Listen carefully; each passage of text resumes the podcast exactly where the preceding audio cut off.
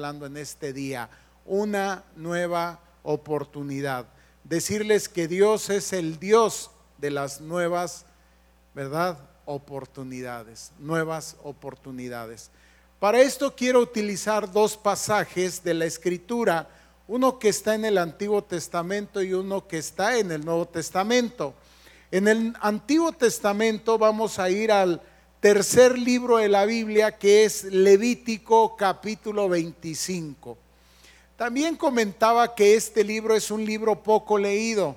Generalmente cuando hacemos el compromiso allá de inicio de año de, de, de leer pues la Biblia, llegamos hasta aquí. Y una de las razones por las cuales llegamos hasta el libro de Levítico es, si usted le ha llegado hasta aquí, espero que no solamente hasta aquí, sino que haya leído toda la Biblia, es porque en Levítico encontramos la promulgación de muchas de las leyes que Dios da a Moisés para que sean establecidas estas leyes en la vida diaria del pueblo de Israel una vez que entre a la tierra prometida. Y justamente aquí encontramos dos de esas leyes que Dios establece. Dice en el capítulo 25, versículo 1, Jehová habló a Moisés en el monte Sinaí, lo que les estaba diciendo. O sea, el monte Sinaí justamente es, es imagen, es símbolo de ese momento en el cual Dios le da leyes a Moisés para su pueblo. Usted sabe que Dios se ha levantado un pueblo y una de las cosas que quiere Dios de este pueblo es que sea un pueblo distinto. Dios le ha sacado de Egipto, le ha llevado a través del desierto, lo va a introducir a la tierra prometida, pero Él quiere a través de este pueblo manifestar su nombre, no solamente a ellos, sino a través de ellos a todas las naciones. Para esto entonces debe ser un pueblo distinto en muchos aspectos. Y vamos a ver algunos de ellos. Entonces, ahí en el monte Sinaí le dice el Señor a Moisés, verso 2, habla a los hijos de Israel y diles, cuando hayáis entrado en la tierra que yo os doy, es decir, todavía están de este lado del Jordán. Pero ya de alguna manera Moisés, este gran legislador, ¿verdad? Ya está legislando estas leyes dictadas por Dios, estableciendo estas leyes para el pueblo de Israel a través de las cuales Dios espera que ellos se conduzcan. Y usted sabe, Pablo adelante dirá en una de sus cartas que la ley es buena y que tiene un buen propósito. El que Dios nos dé estas leyes o le diera estas leyes a, sus, a su pueblo tiene un gran propósito. A través de ellas también Dios nos va a bendecir, les va a bendecir si ellos las guardan. Por eso le dice, cuando hayáis entrado a la tierra que yo os doy, la tierra guardará reposo para Jehová. Seis años sembrarás tu tierra y seis años podarás tu viña y recogerás sus frutos, pero el séptimo año la tierra tendrá descanso, reposo para Jehová. No sembrarás tu tierra ni podarás tu viña.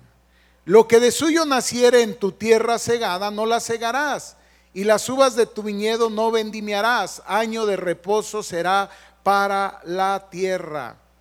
Mas el descanso de la tierra te dará para comer a ti, a tu siervo, a tu sierva, a tu criado y a tu extranjero que morare contigo. ¿Cómo llamamos esto? Llamamos el año sabático.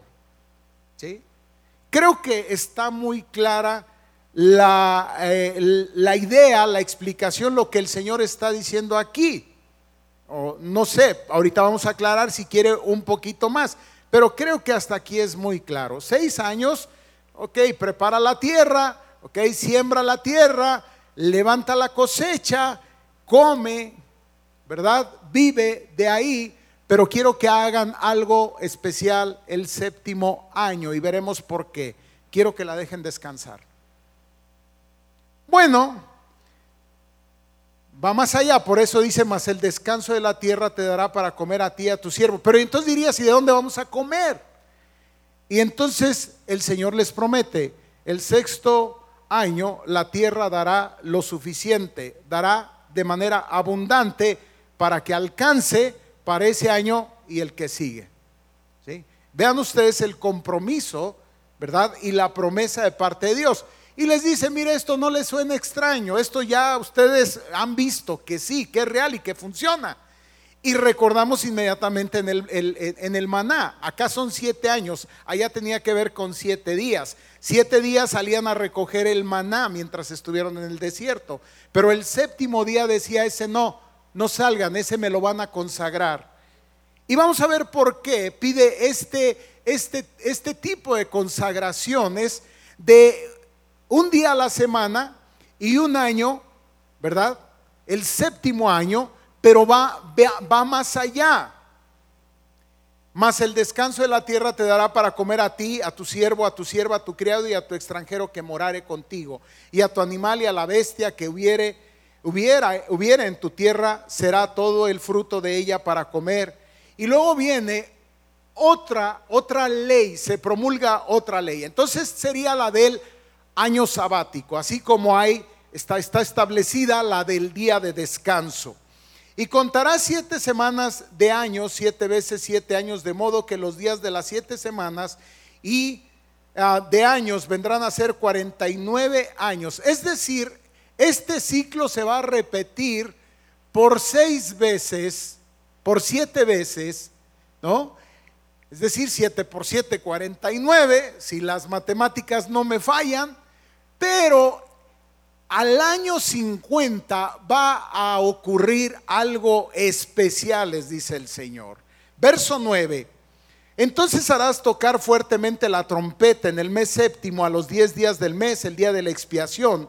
Harás tocar la trompeta por toda vuestra tierra y santificaréis el año 50 y pregonaréis libertad en la tierra en todos sus moradores. Ese año será de jubileo por eso le hemos puesto a este, al título de este mensaje, el jubileo, una nueva oportunidad. ¿Por qué? Veremos. Y santificaréis el año 50 y pregonaréis libertad en la tierra a todos sus moradores ese año o será de jubileo y volveréis cada uno a vuestra posesión y cada cual volverá a su familia. Veremos a qué se refiere. El año 50 os será jubileo, no sembraréis ni segaréis lo que naciere de suyo en la tierra, ni vendimiaréis sus viñedos, porque es jubileo. Santo será a vosotros, el producto de la tierra comeréis. En este año de jubileo volveréis cada uno a vuestra posesión. Ahora nos vamos a otro pasaje de la escritura en el Nuevo Testamento. Un pasaje que estoy seguro este sí muy conocido de todos nosotros. Y tiene que ver con aquel momento en la historia de Jesús cuando después de ser bautizado, usted sabe, él va al desierto, ¿no? Ahí es tentado, está 40 días, ¿no? En este tiempo de búsqueda de comunión con Dios, es tentado, él sale victorioso, regresa en el poder del Espíritu, entra a Nazaret, entra a una sinagoga, le dan un libro del profeta Isaías, a leer, él lo abre y justamente lee esta porción. Capítulo 4, verso 16 de Lucas.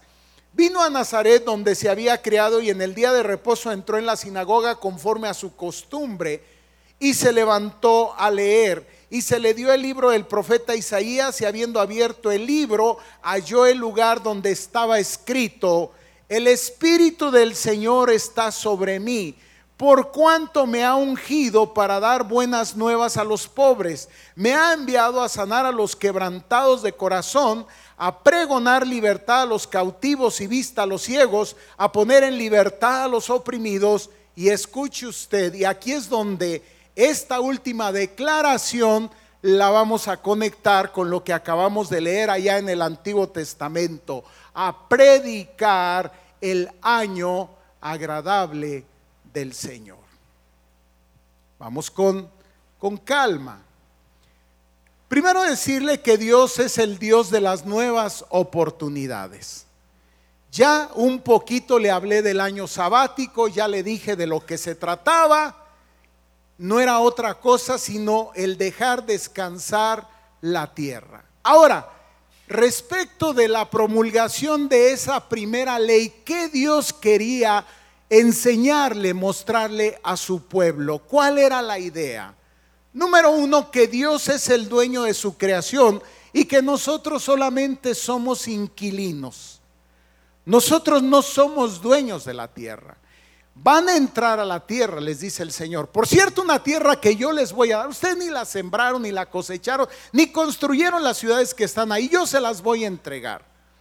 Pero quiero que las reglas sean estas. Por cierto, usted sigue leyendo y sabemos que sí una vez que entran, se hace un reparto de la tierra con mucha justicia y con mucha equidad. ¿no? Lo que hoy, hoy algunos dicen suelo parejo para todos. Es decir, una vez que entran, todos tienen derecho a ese reparto, todos tienen derecho a esa posesión de acuerdo a, la tribu, de acuerdo a la familia, de acuerdo a una serie de cosas todos, todos.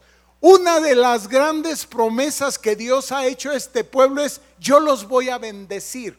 En este pueblo no va a haber pobreza. Ustedes no van a ser colas, sino van a ser cabezas. ¿Se acuerdan de lo que estamos hablando aquí?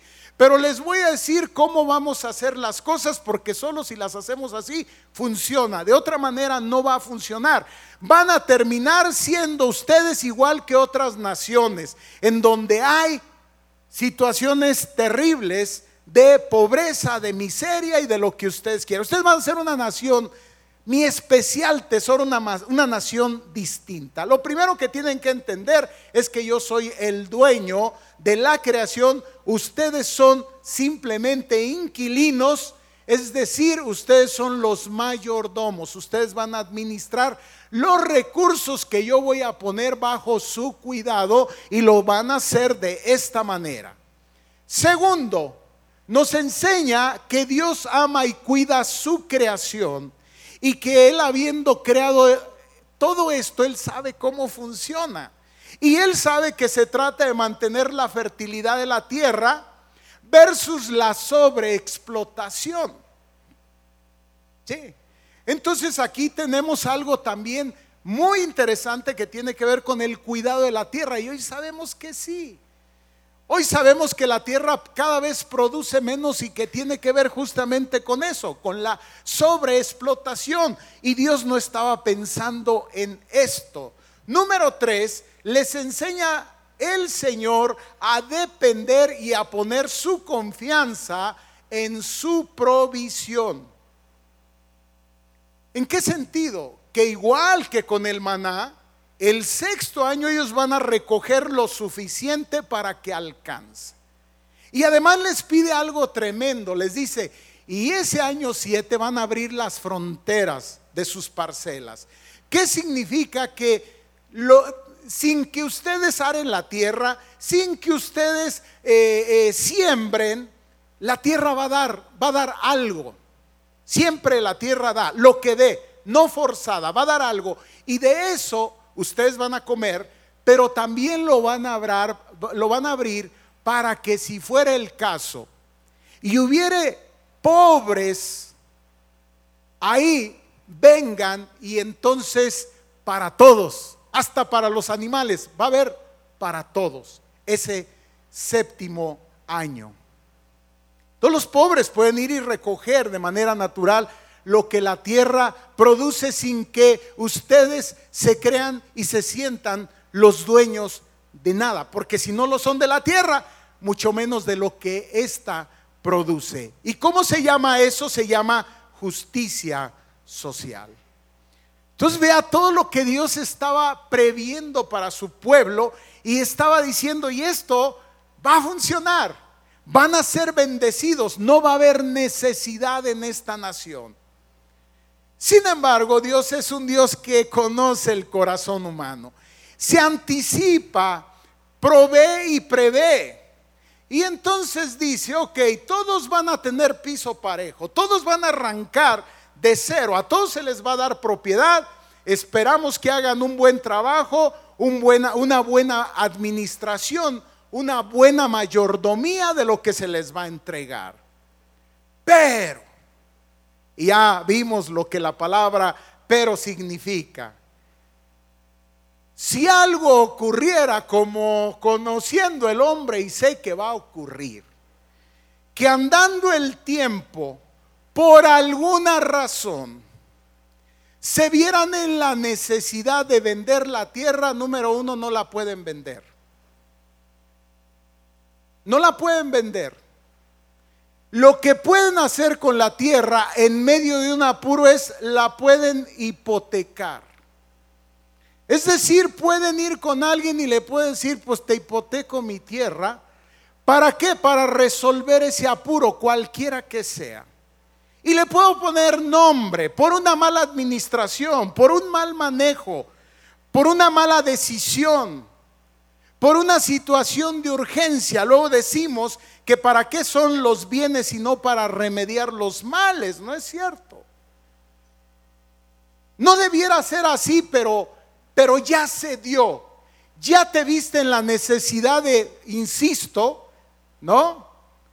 Eh, un poco lo que se entiende y lo que se maneja aquí, no vamos a entrar en esos temas de tenencia de la tierra y concepto de ejido, pero eso está en la Biblia. Pero vean ustedes la razón por la cual el Señor les dice esto. La razón es porque si tú te ves en la necesidad de vender la tierra, entonces vienes a una, a una situación de miseria, de pobreza, y vas a heredar una situación de miseria y de pobreza a tus generaciones. Entonces necesitamos resolver esto y esta es mi propuesta, es más, es mi orden, dice el Señor. A los 50 años, habiendo hipotecado la tierra, si no tuvieres manera de pagar, en el año 50 el acreedor tiene la obligación de hayas pagado o no hayas pagado, liberar los títulos de propiedad, diríamos en, en el lenguaje que conocemos. Es decir, regresar la tierra. Y aquí viene el punto, ahorita conectaremos con el Nuevo Testamento para que haya un nuevo comienzo. Haya un nuevo comienzo. ¿Por qué? Porque por situación cualquiera que haya sido, perdiste esa propiedad o está hipotecada, pero yo no quiero que esto se transfiera a tus hijos porque lo que me vas a generar acá es pobreza, es miseria, es acumulación de riqueza. No soy comunista. Pero me vas a generar un problema serio. Vea cómo Dios está previendo todo esto, nuestro Dios sabio. Bueno, resulta que la persona no solamente hipotecó la tierra, sino que en medio de la situación, las malas decisiones, viene con su acreedor y le dice, necesito que me prestes más dinero. Y el acreedor, como buen acreedor judío, decimos que los judíos son tremendos, ¿no es cierto? Le dice, ¿y qué tienes de más? Ya no tengo nada. Ah, sí, me tengo a mí mismo. ¿Y qué significa esto? Me pongo a tu servicio paso a ser tu siervo. Cuando el Señor, una de las cosas que se había propuesto es que trayendo a un pueblo de la esclavitud para la libertad, nunca más llegues a ser esclavo. Pero algo pasó, malas decisiones, situaciones que se presentaron, ¿cuáles? No las vamos a juzgar. Pero algo se hizo mal de tal suerte que tiene que venir y decir, yo mismo me hago tu esclavo. Pues órale, vente a chambear, aquí vas a tener que estar haciendo esto, aquello y lo otro. En el jubileo se le ordenaba no solamente liberar las tierras, las propiedades, sino debía liberar qué cosa? A la persona. Esto está tremendo. Ahora viene una pregunta. Nos, nos, preguntamos, y una vez que el pueblo de Israel cruzó el Jordán, llevó a cabo esto, y la respuesta nos dicen los historiadores, no hay evidencia de ello. ¿Qué quiere decir? Que dijeron matanga, dijo la changa. ¿Qué quiere decir? No, no, no, no, no, no, ¿cuál jubileo ni qué nada? ¿Y qué es lo que vamos a generar? Y ustedes lo saben. Lo que se van a generar es lo que se genera, todo este tipo de problemas sociales, económicos y demás. ¿Por qué? Porque sí, o sea, no, me, me vendiste tu tienda. No, no, no, te la, el Señor, pues dirá el Señor y dirá lo que sea, pero aquí las cosas están así.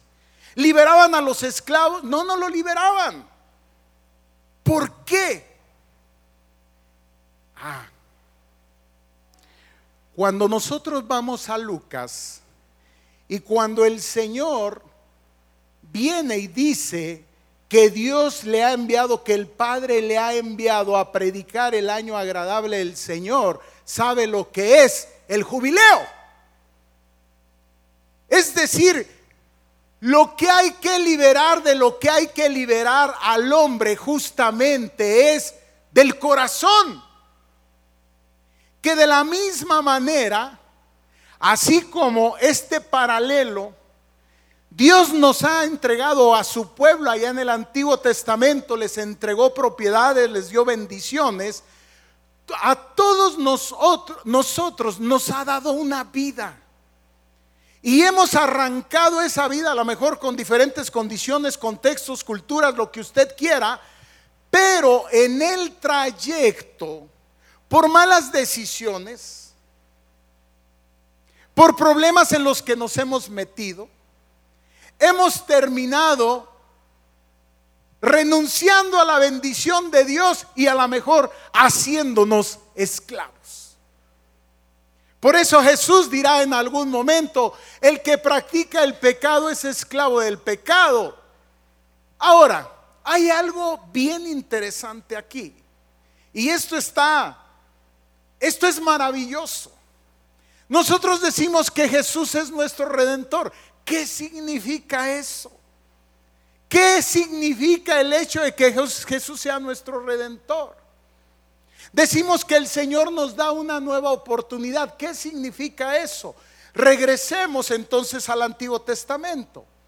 Habiendo hipotecado la tierra y no teniendo manera de poder pagar la deuda, había una figura muy interesante. Y esa figura interesante tenía que ver con que con el que alguien de la familia cercano en este caso al deudor pudiera escuchar y aquí viene el punto, redimir. ¿Y qué era redimir? Redimir era que entonces sabiendo cuál era la condición de aquel familiar, este que tenía el recurso se presentaba junto con el deudor ante el acreedor y le decía, quiero redimir. ¿Quién va a pagar? Yo voy a pagar. Aquí está el dinero. Y el acreedor tenía la responsabilidad de regresar la propiedad a su dueño. ¿Cómo se llamaba esta, esta persona o cómo se le llamaba a esta persona? Se le llamaba el Goel en hebreo. Es decir, el redentor. Y esto es hermoso.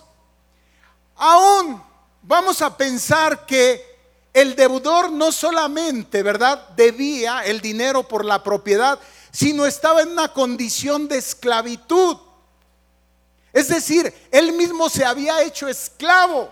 Le había dicho, no tengo para pagarte. Mira, pues aquí estoy yo.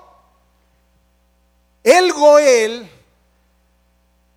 identificándose con el otro, movido a misericordia, viendo la condición del otro, ¿sabe lo que hacía? Venía el redentor y decía, no te preocupes hermano, no te preocupes primo, no te, el pariente más cercano venía y redimía, es decir, daba la cara por él, pagaba la deuda y entonces aquí está el punto.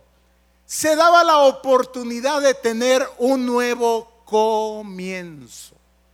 Y en lugar de dejar una deuda a sus generaciones, en lugar de dejar una situación de miseria a sus hijos, tenía la posibilidad de comenzar de nuevo. Traigámoslo a nuestra vida. ¿Cuántos de nosotros necesitamos una nueva oportunidad? Por lo que sea, hemos hecho una mala administración de nuestra vida. Por lo que sea, hemos tomado malas decisiones. Por lo que sea, hemos ido en contra de la voluntad y los planes y los propósitos de Dios. Y ya estamos en una situación de la cual no podemos salir. Porque no solamente es de deuda, sino además, como dice la escritura, es de esclavitud. Volteamos y no hay manera de cómo salir de ahí. No hay manera de cómo empezar de nuevo. La relación matrimonial está hecha a pedazos. La relación familiar no funciona. La situación económica del caos. ¿Qué sé yo? Dios no quiere eso para nosotros. Dios nos da nuevas oportunidades en Cristo, nuestro Goel, nuestro Redentor, el que viene y da la cara por nosotros. No nos podemos hacer libres a nosotros mismos. Este es el paralelo.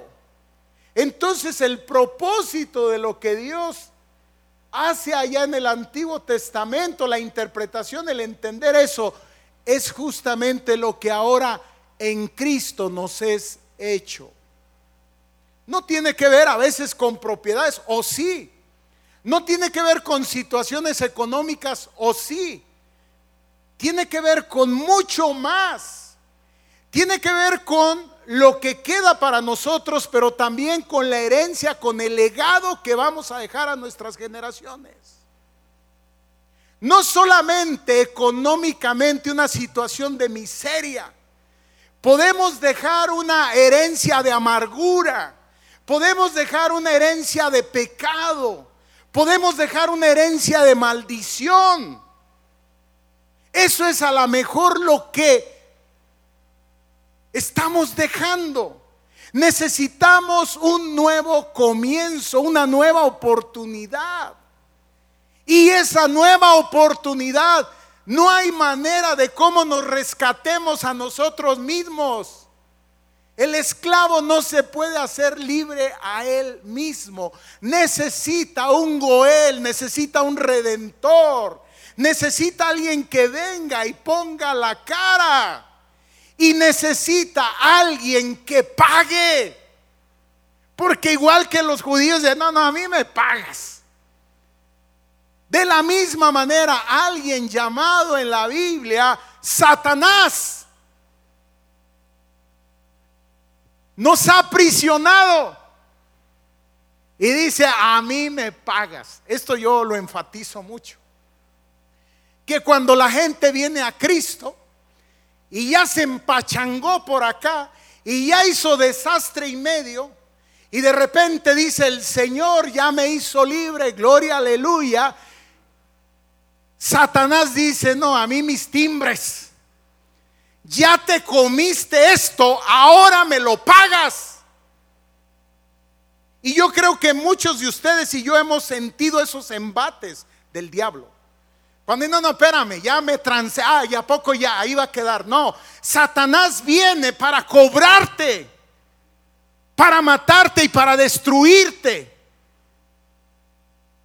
El único que te puede hacer libre y pagar un precio, porque hay un precio, y dice la escritura que es un precio de sangre. Es un precio alto. Necesitamos a Goel que venga y diga, aquí está mi vida por la suya, mi sangre por la suya. ¿Cuánto te debe? Ahí está. Todo está pagado. Dice que el acta de los decretos de nuestras deudas fue clavada en la cruz. Tremendo. Y en ello que tenemos, hermanos, una nueva oportunidad. Un nuevo comienzo. Para nosotros y para los nuestros.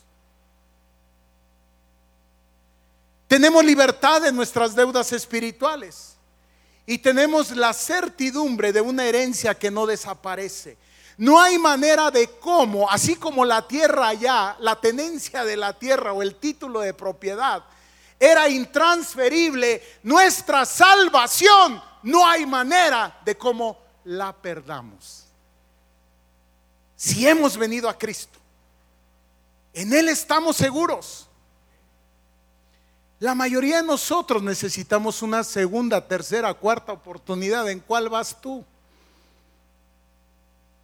Por eso no le quise poner segunda oportunidad. Había pensado en segunda oportunidad.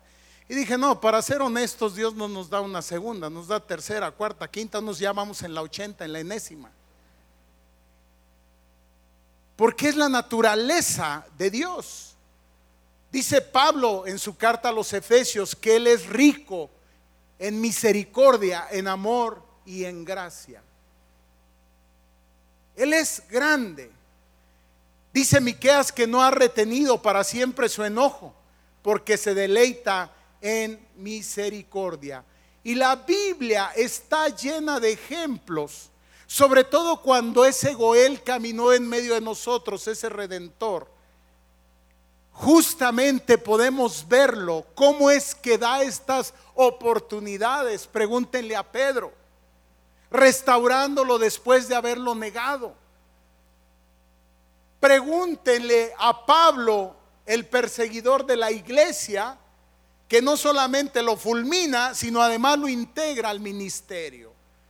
Pregúntenle a la mujer adúltera, que fue traída para ser lapidada por haber, por haber sido encontrada, dice, en el acto mismo del adulterio, y Jesús diciéndolo, diciéndole, ni yo te condeno, te perdono, vete y no peques más.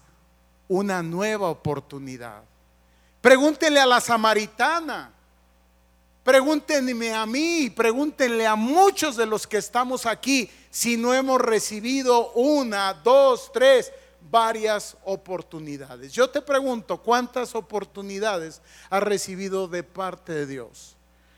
¿Cuántas veces has escapado de la muerte? Y escucha, porque hay como un nivel de gracia, yo siempre he dicho, pero hay veces que la gracia sobreabunda.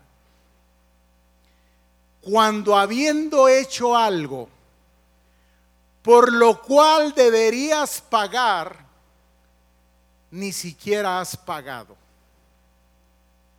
Te salvaste y decimos, de milagro. Créeme, no se perdió tu expediente. Créeme, no, no, no. Es la gracia de Dios. Hiciste algo terrible. Déjame decirte algo. Dios aún pudo haber pasado por alto las consecuencias de tu pecado. Porque hay algunos, tenemos que aceptar que tenemos que asumir consecuencias por nuestro pecado. A algo otro les da la gracia, no sé cuál es. A ver, un día voy a llegar a reclamarle. A algunos les pasa por alto las consecuencias. Qué maravilla Qué misericordia, qué gracia de parte de Dios. Dios en su infinita misericordia tiene paciencia para con todos los pecadores, dándonos repetidas oportunidades para que nos alejemos del camino del mal y de la destrucción. y debemos aprovechar esas oportunidades. Cada día, como dice el salmista, nuevas son tus misericordias cada mañana. Nuevas son las oportunidades de Dios cada día. Hoy la gracia de Dios, hoy la misericordia de Dios se hace presente en este lugar. Aquí estamos, hermanos. Aquí estamos. Y si estamos aquí es por su gracia y por su misericordia, dándonos nuevas oportunidades. No tenemos por qué seguir así. No tenemos por qué estar en ese estado de quebranto, de limitación en cualquiera de las áreas, por cualquiera de las decisiones equivocadas que hayamos tomado. Hoy nuestro Goel, nuestro Redentor, se hace presente, dándonos, dándonos esa nueva oportunidad. Ponte de pie y prepárate para renovar tu pacto con el Señor este es un tiempo en el cual renovamos nuestro pacto con Jesús. Los hermanos que me van a ayudar, por favor, pasen. Ahí en lo silencio, en el silencio de tus pensamientos, ahí en tu corazón, yo te pregunto, ¿en dónde es donde tú necesitas una nueva oportunidad? ¿En tu matrimonio? ¿En tu familia? en tu salud. Yo les decía, estoy cumpliendo un año de vida. Este 28 cumplí un año de vida. El 28 de mayo pasado, ustedes saben, me infarté. ¿Y sabe cómo yo veo esto? Como una nueva oportunidad. Dios tiene nuevas oportunidades para nosotros. En tu salud, en tu vida económica, en tu vida espiritual, en tu vida de relaciones interpersonales, ¿en dónde?